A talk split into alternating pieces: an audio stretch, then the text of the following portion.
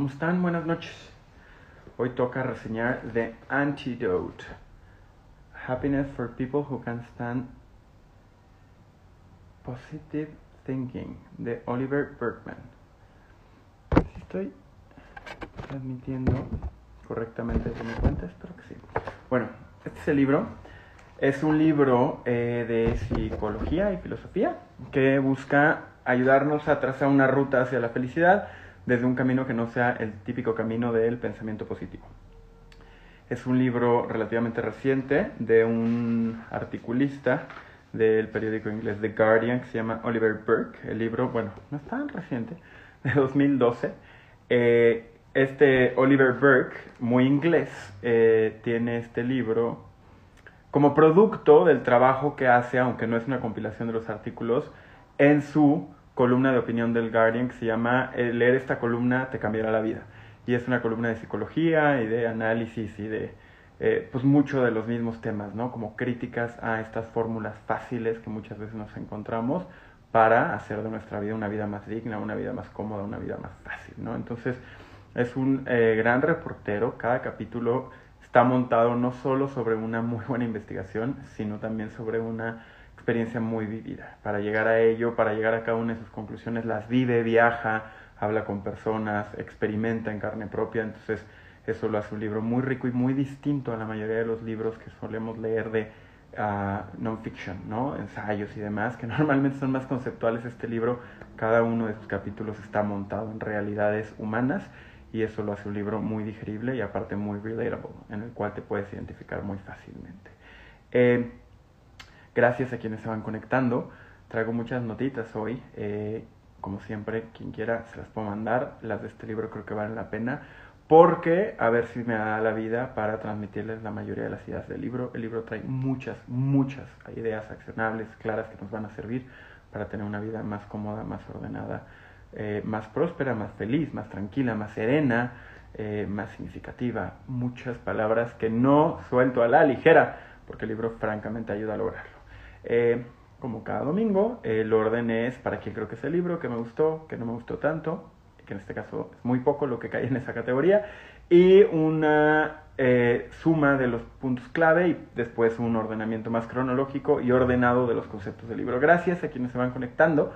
Eh, este libro me gustaría hacer también, como lo hago luego, un poco un, una antesala de por qué escogí este libro. Bueno, ustedes lo votan, pero porque estaba en la cuarteta, y es que eh, constantemente siendo yo alguien que tiende hacia el optimismo. Amigos muy queridos amigas muy queridas me hacen burla, ¿no? De que soy medio bárbara de regil y que luego puedo caer en un positivismo tóxico y entonces me obligan y les agradezco a pensar eh, y a poner un poco en perspectiva mi propia aproximación a la vida desde una lógica que tiende a ser positiva, positiva optimista, adelante. En ocasiones puede llegar a ser obnoxious, puede llegar a ser un fastidio para otras personas que a lo mejor no comparten esta forma de ver la vida y por ende compré una tanda de libros que hacen una crítica frontal al pensamiento positivo como una forma de aproximarse a los fenómenos de vida.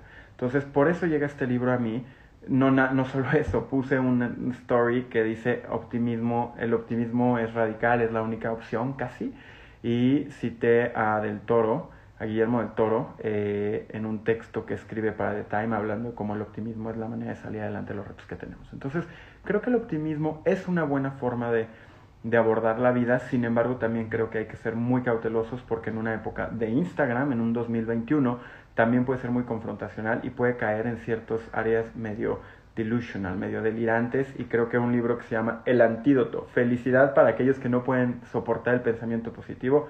Por un lado, no cae tan naturalmente en la cancha en la forma como yo abordo la vida, lo cual a mí me hizo crecer y le agradezco a quien me reta cuando me cuestiona esta aproximación tan optimista. Y por otro lado, para quienes andan en la búsqueda de una vida un poquito más significativa, pero tienden a ver las cosas de forma un poco más gloomy, su amígdala no está hiper eh, estimulada como la mía y tienen una vida con una aproximación un poco más eh, realista, un poco más cauta, definitivamente es un libro que pueden disfrutar. ¿no? Entonces, eso es lo primero. Este es un libro para cualquier persona que eh, quiere retar su visión optimista porque a lo mejor siente que está cayendo en una forma dogmática de pensar la vida desde lo bueno siempre Y también sirve para alguien que, pues bueno, siente que no tiene por qué ser optimista, pero también le gustaría acercarse un poquito más a formas accionables claras y concretas de hacer de la vida una experiencia un poco menos sombría, un poco menos eh, taciturna y a lo mejor un poquito más, no alegre, pero sí uh, inspiradora o sí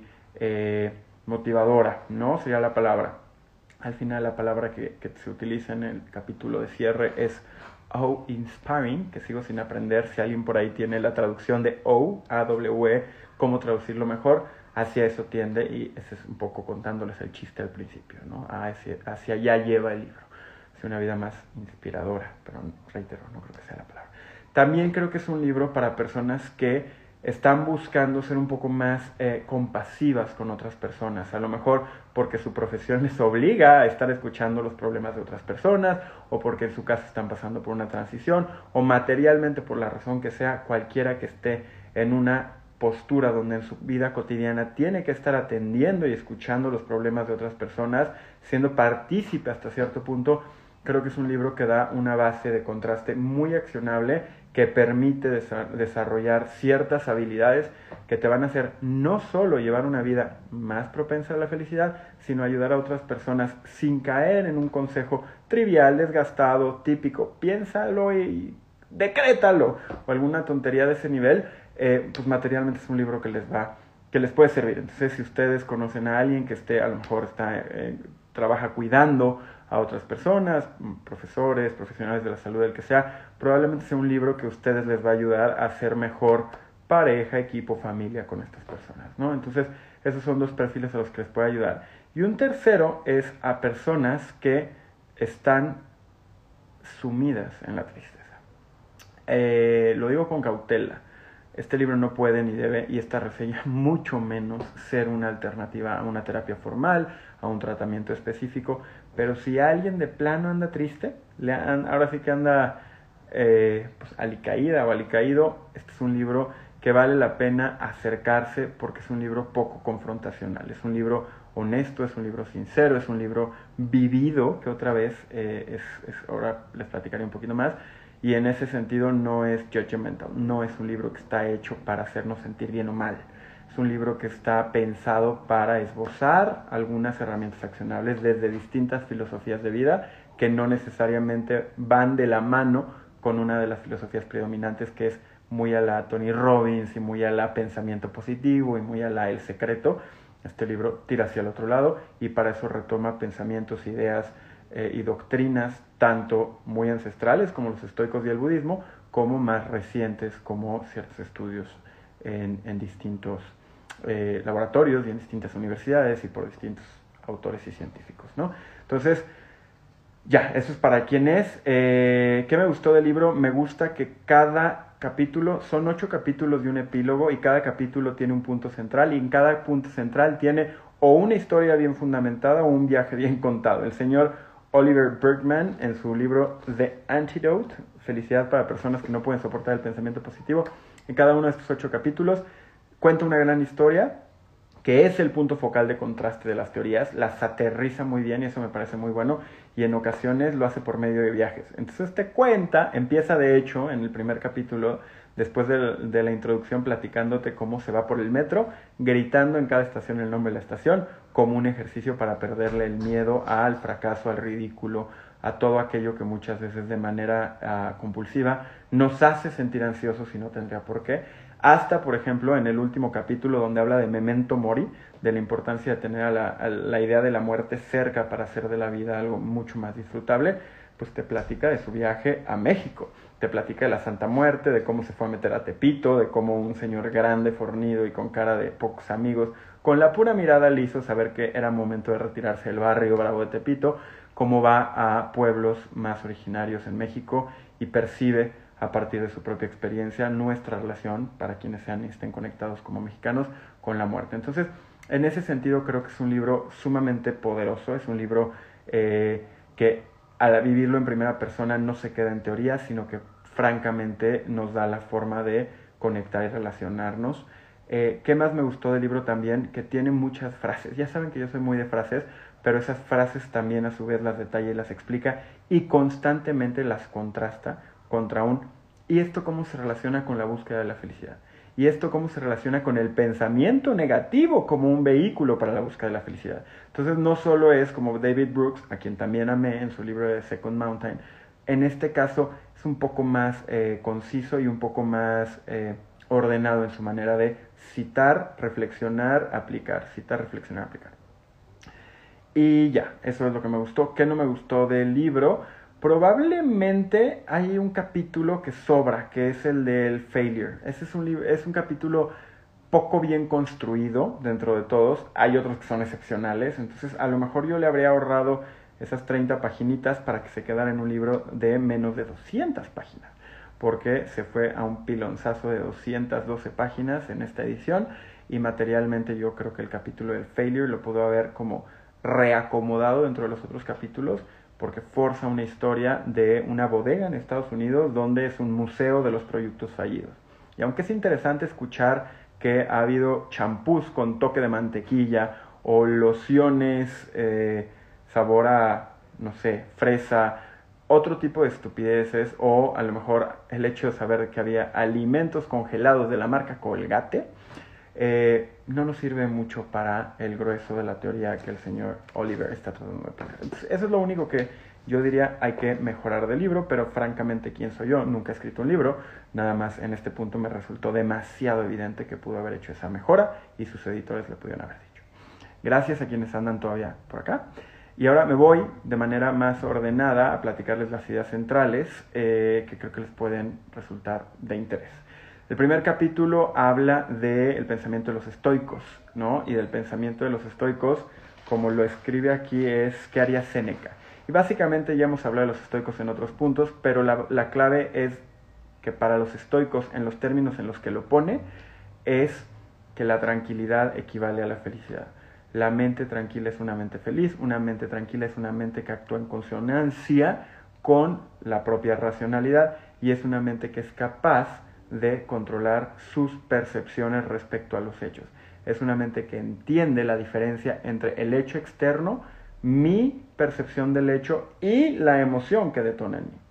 Entonces, esa es la idea de ese capítulo. ¿Qué haría Seneca para buscar la felicidad? No huiría de los problemas, no trataría de resolver los problemas, entendería que cuando surgen problemas, esos problemas en general no son un problema, salvo que sean percibidos y procesados por nuestra mente como un problema.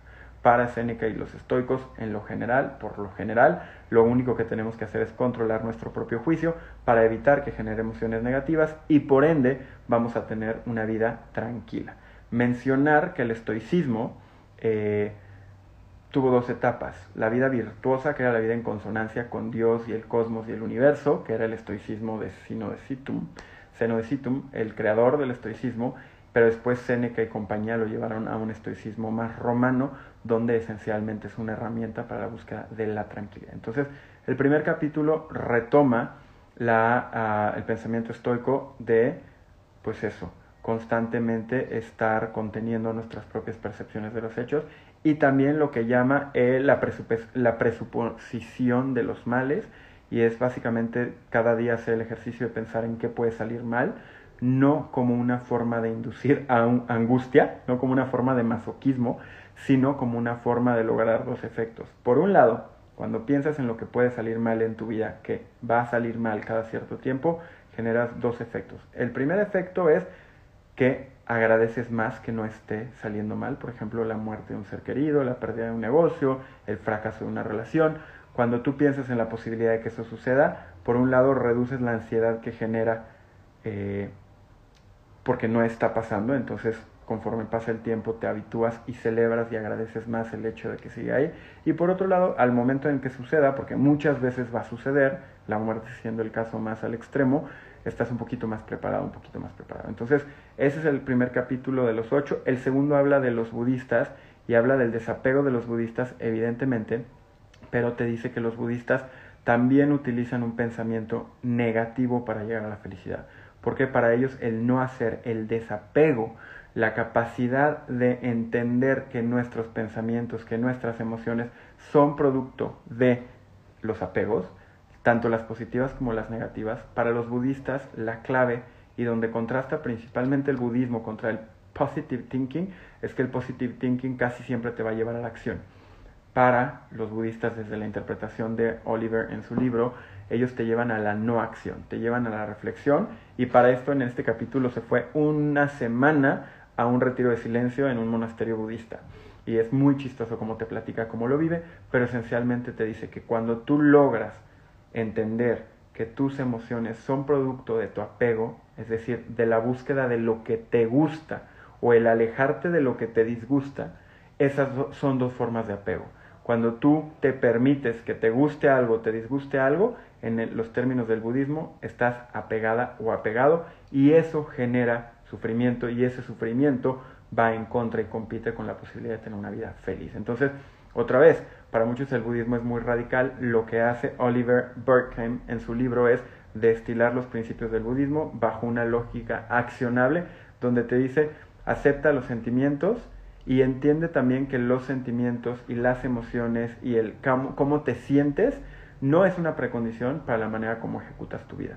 Aquí te platica y les puede servir a alguien que luego vea esta reseña, te platica de cómo el budismo es una súper buena herramienta para acabar con la procrastinación, el postergar aquello que tienes que hacer, porque lo que te dice es que nos han enseñado, sobre todo las teorías del pensamiento positivo, que postergar algo, la única manera de empezar a hacerlo es motivarte.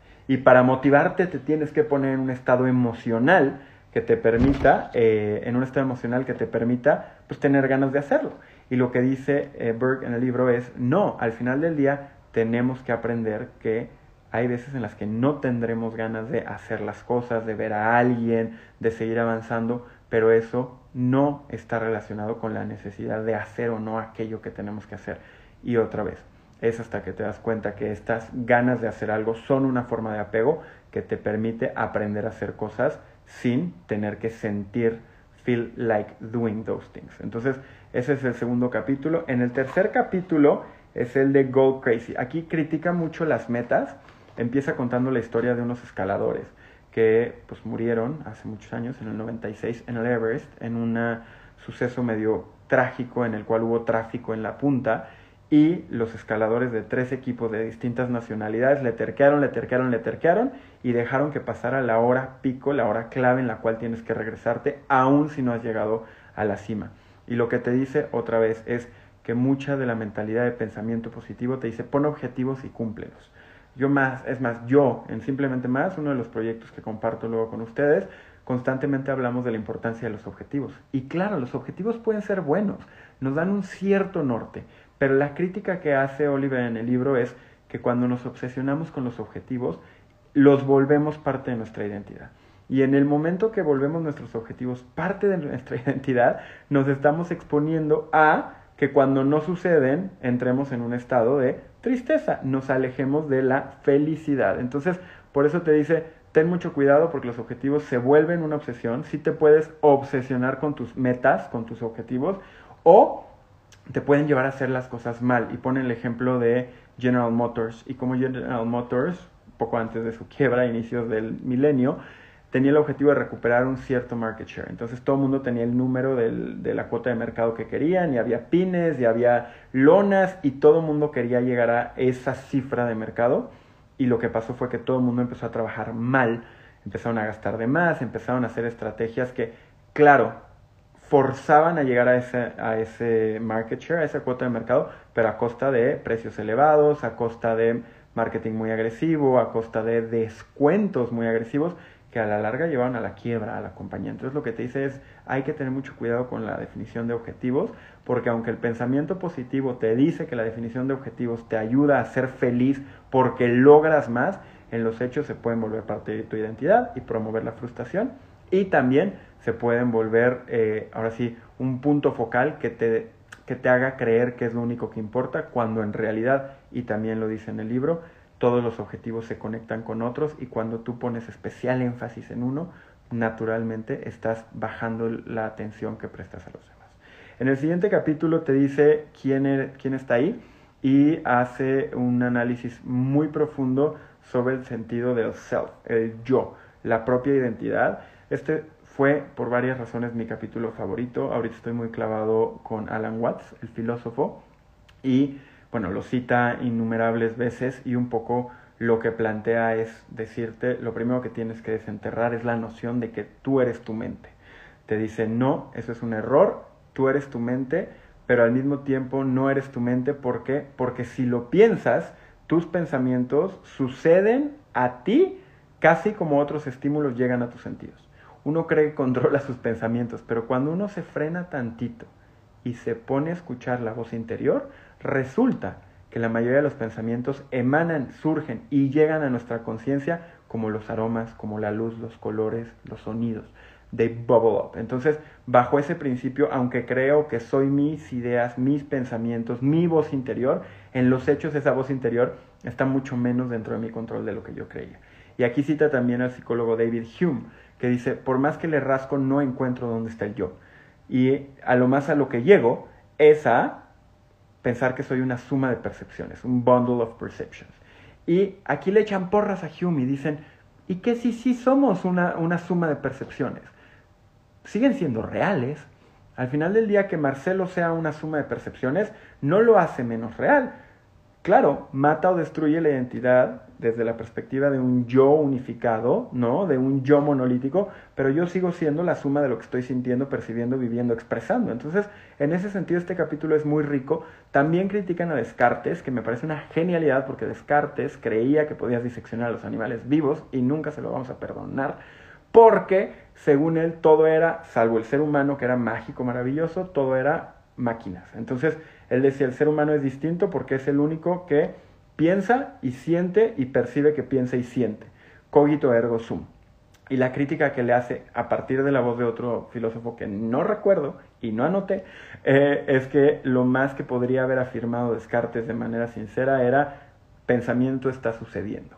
Pero de ahí a pienso luego existo es un salto cuántico que otra vez, bajo ninguna percepción, bajo ningún formato, desde ninguna perspectiva hemos logrado comprobar dónde y cómo reside el yo en nuestro cuerpo. Y aquí cierro un poco diciendo que, ah, claro, que a la hora que creemos que somos una entidad monolítica, nos separamos, nos separamos y nos aislamos y empezamos a crear barreras porque el ego se fortifica, entonces yo soy algo distinto a lo tuyo y entonces yo empiezo a generar ciertas limitaciones psíquicas que me alejan de la posibilidad de ser feliz.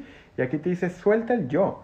Suelta el yo, suelta el ego, suelta el sentido de ser monolítico y entiende que somos proceso y entiende, y ahí lo dice Watts, que en realidad, pues sí somos un saco de piel, o sea, la piel teóricamente nos separa, pero al mismo tiempo para cada exterior hay un interior. Es decir, por definición la dualidad establece que para que haya una fuera hay una adentro y por ende es el punto donde se toca. Esto la parte más filosófica del libro. No se las voy a expresar bien, pero si les gusta la filosofía, el capítulo donde pide que soltemos la noción de yo como una forma de acceder a la felicidad, es un capítulo que vale mucho la pena. Y de este capítulo, el nugget más rico, la idea central es, siempre que sientas que tu yo está entrando en un estado de angustia, lo primero que tienes que hacer es, tengo un problema ahorita, preguntarte, tengo un problema en este momento, porque la mayoría de los problemas no son otra cosa que un reverberar al pasado, donde el yo no existe, por definición, o estar pensando en lo que se avicina en el futuro, sea en cinco minutos o en cinco años. Entonces, cuando de repente sintamos que nos agobiamos, lo que te dice es, mira, si no quieres deshacerte del yo, entiende por lo menos que el yo no existe más que en el presente. O sea, si quieres forzar la noción del yo, solo existe en el momento presente, en la noción, en el bundle de percepciones que decía Hume, en este momento. Entonces, la manera más fácil de llevársela con calma, vamos a calmarnos, diría el meme, es a partir de hacerse la pregunta, ¿en serio tengo un problema ahora? Y eso nos libera y eso nos ayuda a acercarnos a una noción un poquito más ligera de la percepción del yo. En el siguiente capítulo, el sexto es, eh, dice, la trampa de la seguridad. Y platica cómo después de los atentados del 9-11 se creó la simulación de seguridad o el teatro de la seguridad que básicamente establece que todos los principios de seguridad en los aeropuertos, en realidad todos los encargados de seguridad saben que no sirven de nada. Quitarse los zapatos, que si no subas líquido, básicamente todos los especialistas coinciden en que es más un teatro para darle a las personas que se suben a los aviones la sensación de seguridad que en los hechos reducir el riesgo que conlleva que una persona decida que quiere agarrar un avión y bombardearlo contra un edificio o tirarlo sobre una población habitada.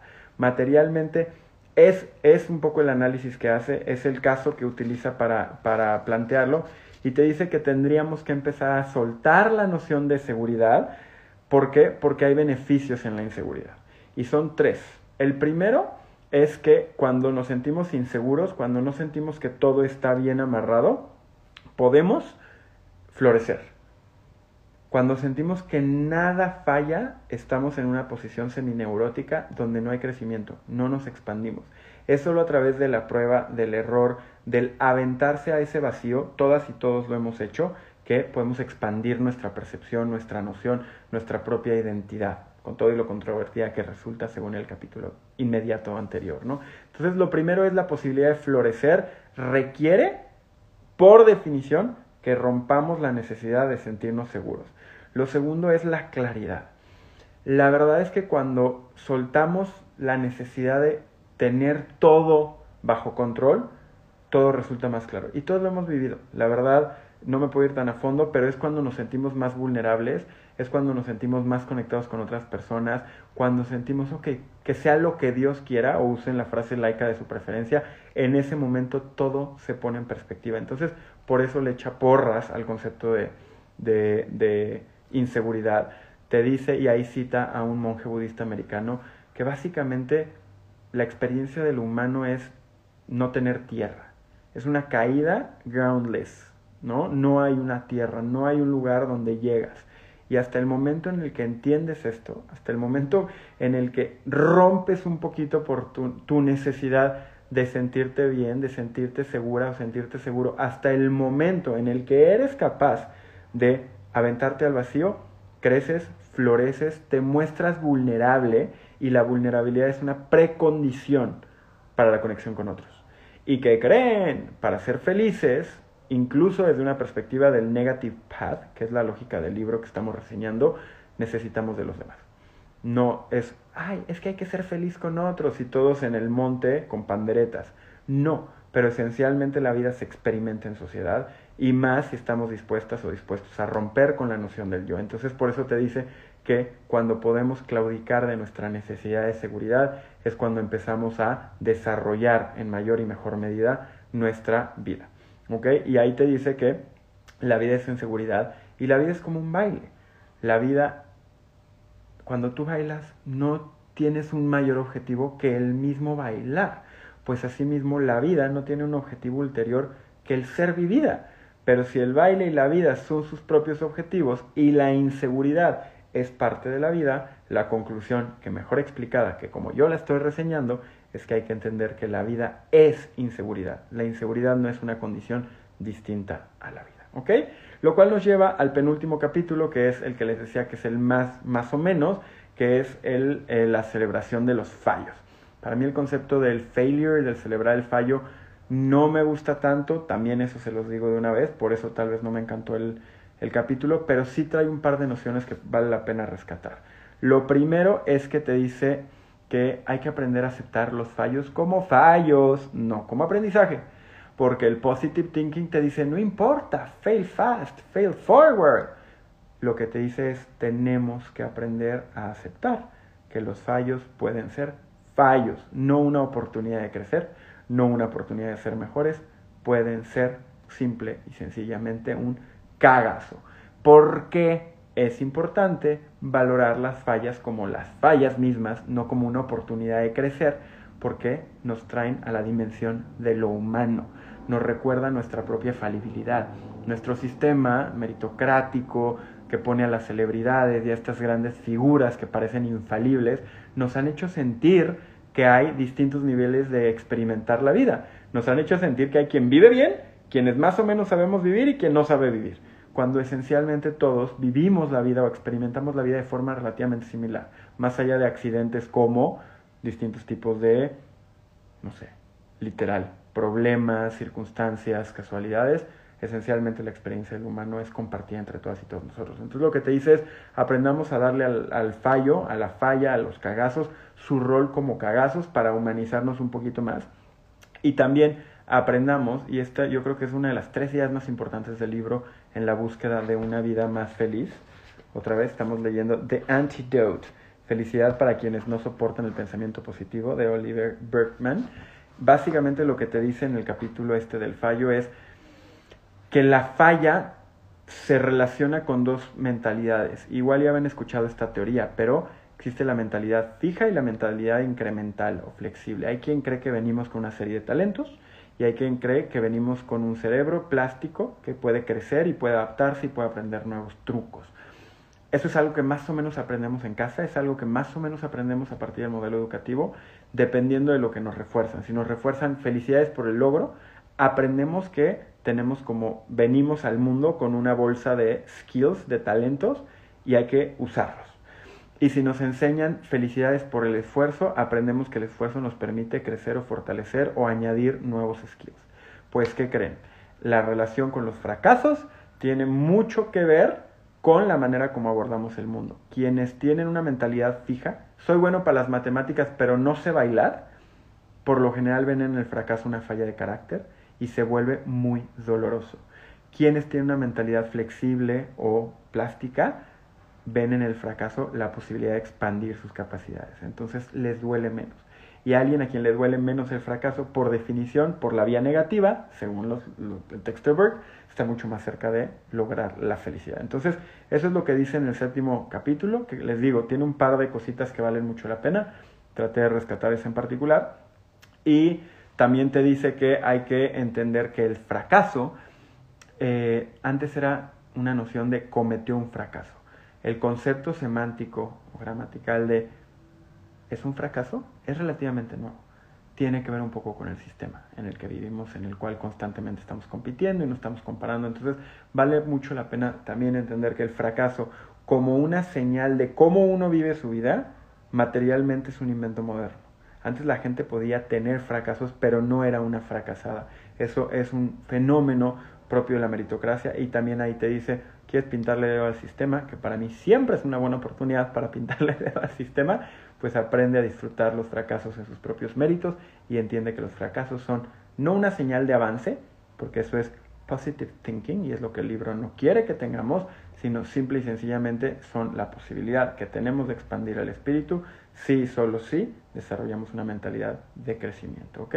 Entonces, vamos llegando al último capítulo, que es el de Memento Mori. Y en el de Memento Mori, que es You're gonna die someday, básicamente eso significa, algún día te vas a morir. Memento Mori es una, ¿cómo sería? Un axioma, una premisa muy famosa, como alia jacta est o carpe diem, ¿no? Que son muy usadas, la suerte está echada o seize the day Memento Mori es you're, you're, gonna die someday. Y básicamente cuenta la leyenda que antes lo utilizaban los generales como parte de su entrenamiento, incluso en sus momentos de gloria, le pedían a los esclavos que les recordaran su propia humanidad, su propia falibilidad. Y lo que te dice es que tenemos que aprender a lidiar con la muerte. Y para ello el libro, en este capítulo, al inicio te dice el paso número uno es aprender a tener a quitarnos el miedo, el terror a la muerte. ¿Ok? No te pide que estés todo el día musing con tus pensamientos eh, mórbidos, no, pero te dice, si quieres tener una buena y mejor vida, es bien importante que aprendas a quitarte el pavor que a la mayoría de las personas les genera el pensar en su propia muerte. Ese es el primer paso, ¿no? Entonces, otra vez, el libro es la vía negativa hacia la felicidad. No te estoy diciendo, piensa positivo y nunca te vas a morir. Al revés, en algún punto te dice, que cada que tú, you reassure yourself, que le das confianza, que le das una palmadita en la espalda a ti o a otras personas, estás generando el efecto contrario. Porque cuando tú les dices, no pasa nada, eso que te da miedo no tiene tanta probabilidad de pasar, en los hechos le reafirmas a esa persona o a ti misma o a ti mismo que tienes razones para estar ansioso o estresado o con miedo o con tristeza o con ansiedad o con angustia, ¿no? Entonces, al final del día lo que te dice es, no, tenemos que aprender a sentarnos con nuestra propia mortalidad. Tenemos que aprender a vivir como si fuéramos a morir. Tenemos que entender que la muerte no es algo que debe de ser temido. Sin embargo, te dice, también tenemos que aprender que eso no la hace buena. Y eso es un punto que a mí me pareció bien interesante, porque muchas veces pareciera que cuando nos dicen que no le tengamos miedo a la muerte, veamos a la muerte como algo bonito, como algo bello, como algo natural. Y en su libro el señor Burke te dice, no, no, la muerte sigue siendo algo de la chingada. Nada más tenemos que aprender a quitarnos el miedo, porque si no, materialmente, muchas de las expresiones de la vida surgen y muchas de las angustias surgen en un afán de control y en un afán de postergar algo que es impostergable. ¿Ok? Entonces, ese es básicamente el planteamiento. Aquí se va y se mete a Tepito para entender la mentalidad de quienes adoran a la Santa Muerte y un poco se va también a, celebrar el Día de los Muertos en un pueblo que ya no recuerdo, pero ahí viene nombrado, y le llama mucho la atención cómo las personas en este día van al cementerio y celebran una fiesta.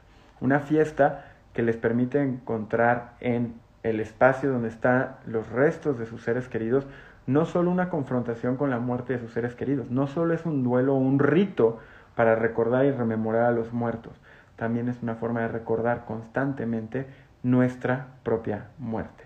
Octavio Paz, lamentablemente, es citado en este libro, pero sí creo que algo que vale mucho la pena mencionar es que quienes hayan nacido, crecido o hayan vivido ya durante un tiempo dentro de la cosmovisión mexicana, sí tenemos una ventaja para aproximarnos al fenómeno de la muerte que, pues como en el golf, un handicap, vale la pena aprovechar si es que de todos los capítulos este es el que más les reta o por alguna razón el que más les atrae.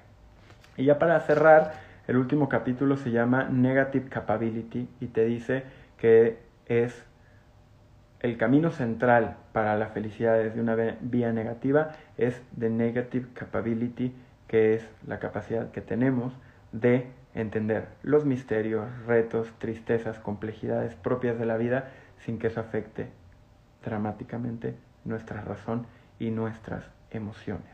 El libro te invita a entender que si bien el optimismo puede tener ciertas cosas buenas, tenemos que dejar de pensar que el optimismo y la acción son los únicos vehículos para llegar a una vida más feliz.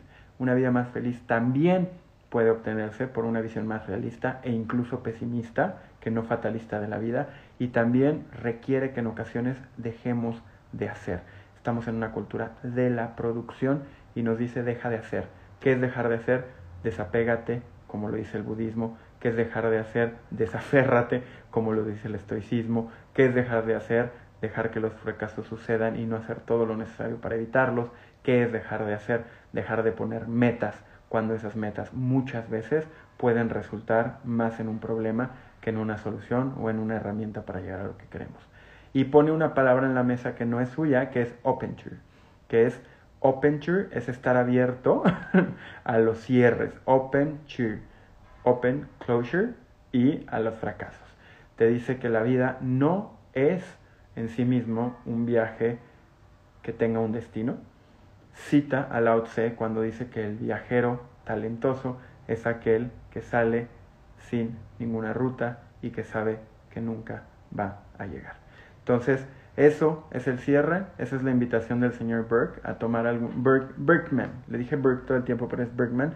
Esa es la invitación del señor Berkman a utilizar algunas de las herramientas que les puse aquí, el estoicismo, el budismo, el, el, el no usar las metas, aferrarnos a las metas, el dejar la seguridad, el dejar de tenerle miedo a la muerte, en fin, todos y cada uno de los puntos que les puse. Te dice, cuando logras esto, cuando logras dejar de aferrarte a una vida feliz y con apegos y con vamos para adelante y te permites sentir ese vacío, esa falta de piso sólido que los budistas han logrado entrenar por medio de sus propias herramientas, en ese momento te permite ser una persona que disfruta más de los retos, de los misterios y forjas un carácter que te permite tener esta negative capability esta habilidad de disfrutar también de lo no tan bueno, de disfrutar de la vida en todas sus acepciones, entendiendo que la vida tiene sus claroscuros, tiene sus lados positivos y sus lados negativos, y como lo dice, es más como un rompecabezas al que le faltan piezas. No, porque no todas las piezas estén en la mesa, debería dejar de ser una actividad disfrutable el poder pasar tiempo con las personas que queremos, armando el rompecabezas, aún sí, bueno, al final queda un pequeño hueco, porque en la vida siempre van a quedar huecos, siempre van a quedar espacios que son irresolvibles, que son, que exceden nuestras propias nociones de lo que es lograble. Pues sí, disfrutar de lo no tan bueno, entender, eh, no solo disfrutar de lo no tan bueno, porque eso cae un poco en lo que critica, que es a todo verle el lado bueno. No, no, es dejar que lo no tan bueno sea no tan bueno. Es entender que lo no tan bueno es parte de, desde una perspectiva de desapego, desde una perspectiva de eh, aproximación, en cualquiera de las herramientas que ve aquí, pero sí, qué bueno que lo pones, madre, el disfrutar de lo no tan bueno se puede frasear así, nada más tengamos mucho cuidado en no tratar de hacer exacto, aceptar, aceptar es la palabra. Y la usa muy poco. Creo que sería una palabra que podría haber utilizado mucho más el señor Olivier. Oliver. Eh, la aceptación. La aceptación es clave y en ese sentido amarra muy bien las nociones que pone como herramientas de aproximación. Entonces, pues nada, muchas gracias, gracias por hacer el comentario, creo que ayuda a, clarificar un poquito mejor, mamá. Eh, muy bonita noche a quienes todavía están por acá, quienes se unen, recién se unen, les agradezco. Como siempre, va a quedar grabado.